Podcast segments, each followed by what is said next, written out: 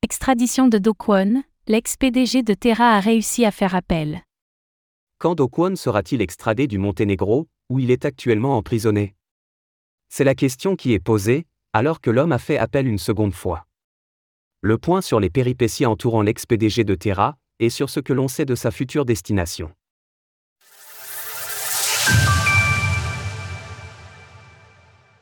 Do fait appel dans le cadre de son extradition.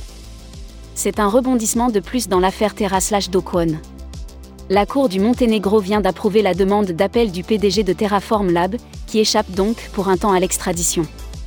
Pour rappel, cela fait de longs mois que deux juridictions d'ampleur, les États-Unis et la Corée du Sud, attendent de pied ferme le prévenu, afin qu'il soit jugé.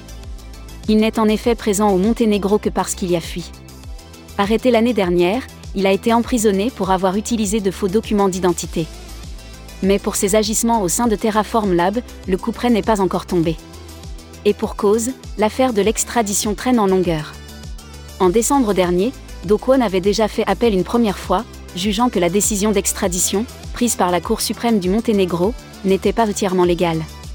Une dizaine de jours plus tard, la Cour suprême avait décidé que l'extradition était valide.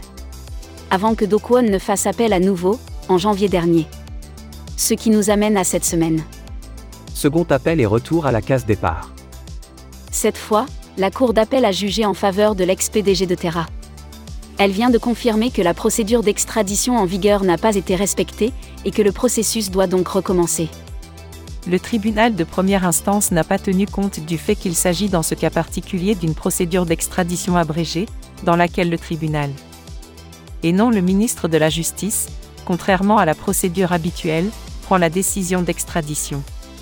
Autre point saillant, il n'est toujours pas clair qui des États-Unis ou de la Corée du Sud a fait la demande d'extradition en premier.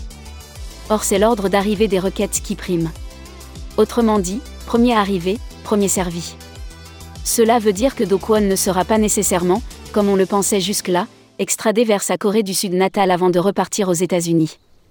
Par ailleurs, cela veut aussi dire que le processus repart de zéro, et qu'il y aura donc un certain temps avant que l'homme ne soit extradé.